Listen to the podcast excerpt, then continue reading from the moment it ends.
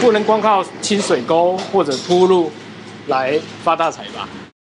哦，我们在高雄已经开了七年了，从以前到现在都是卖饮料这样子。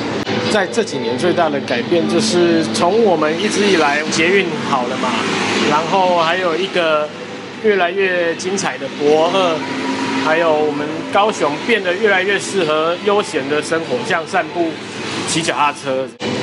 最大的改变哦，呃，生意变差。轻轨的停建，我觉得最最不可接受，没办法让轻轨有效的串联我们的台铁跟红线，还有橘线。比如说欧洲或日本，他们的大众运输是我们学习的对象，但是现在韩国瑜市府是似乎是以车为本的大公路主义者。在高雄市长选举的时候，他提不出有效提升高雄市新产业进驻的方案，都是由中央来提出。然后他提了一些天方夜谭，这一年来也没有任何的具体实现，没有办法让高雄的产业再往上提升。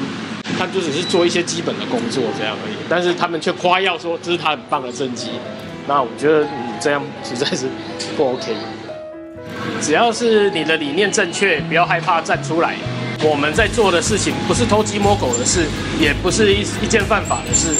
我们做的是行使我们的公民权利，这是罢免，是我宪法赋予我们的责的权利，所以不要去放弃这件事情。